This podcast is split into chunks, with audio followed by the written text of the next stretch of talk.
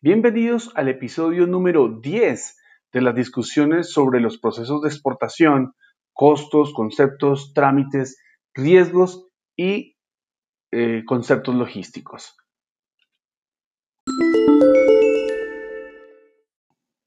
En el día de hoy encuentro muy interesante aporte, muy completo de Nasli, eh, quien ya nos habla de que en Colombia con el decreto 2051 de 2019 se ha dispuesto de un arancel de 0% para la importación de vehículos.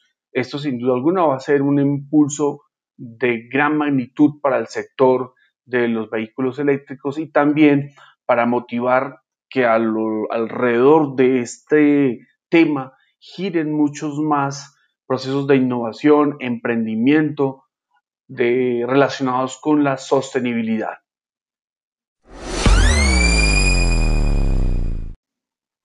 De otra parte, también Nasli nos hace un aporte muy importante de las rutas, de la verificación del certificado de circulación de mercancías europeo. También se involucra en un análisis más detallado del 2051 para disponer de arancel cero a la importación de vehículos eléctricos. Y Andrés Camilo también nos cuenta ya de cuáles son los costos a tener en cuenta en el país exportador. Sin embargo, tengo que recordarles que estos costos están detallados por Incoterms en la licencia no frontier. Así que lo único que me gustaría también sería comenzar a ver ya sus simulaciones de forma que puedan hacerme preguntas de los costos, de los recargos, de los trámites, de los documentos, de los riesgos que pueden estar generando también otros procesos alrededor de la logística de exportación e importación.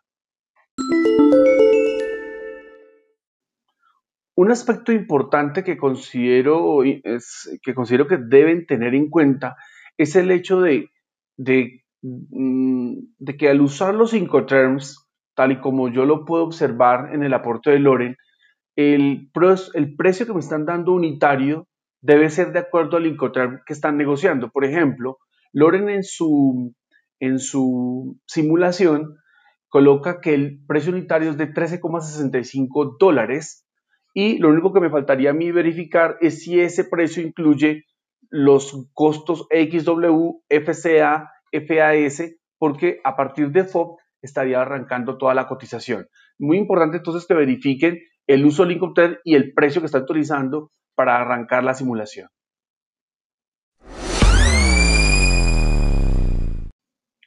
Como bien les he comentado en otros instantes, eh, el mercado de bienes y servicios se mueve a través de la logística de importación, la logística de exportación. Sin embargo, es importante señalar que hay dos mercados, el de bienes, que se mueve a través de los puertos, de las rutas, y el de divisas, que se mueve a través del sistema monetario internacional y que puede llegar a tocar el sistema financiero internacional también.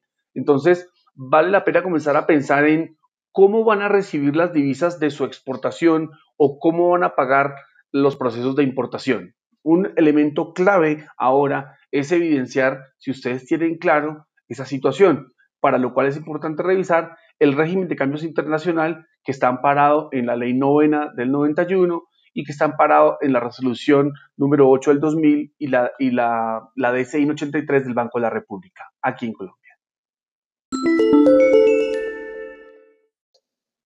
Como elemento final de, la revisión del día de hoy, quiero resaltar el hecho de que los Incoterms son considerados como definición como cláusulas de precio. Significa esto que en la medida que utilizamos un Incoterm superior al anterior, los costos o el precio de venta va a aumentar. Ustedes lo pueden ver en la simulación. Eso tiene que ver básicamente con la, la capacidad operativa que puede ofrecer alguien al exportar o importar o su experiencia en el uso de las actividades de comercio en la cual puede ofrecer un mejor Incoterm. Entonces, como resultado de la experiencia, la, persona va a poder ofrecer sus servicios de exportación e importación con un Incoterm determinado.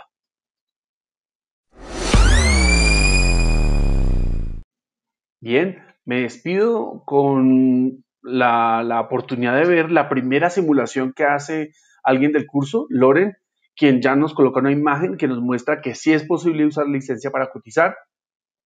Les agradezco entonces, todos vayan tratando de, de administrar la licencia y mostrarme que ya han podido utilizarla.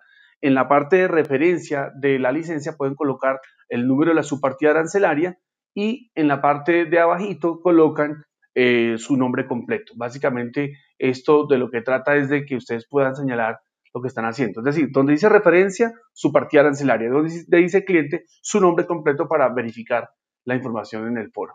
A ustedes muchas gracias y continúen participando. Este foro ya esta semana finalizará. Muchas gracias.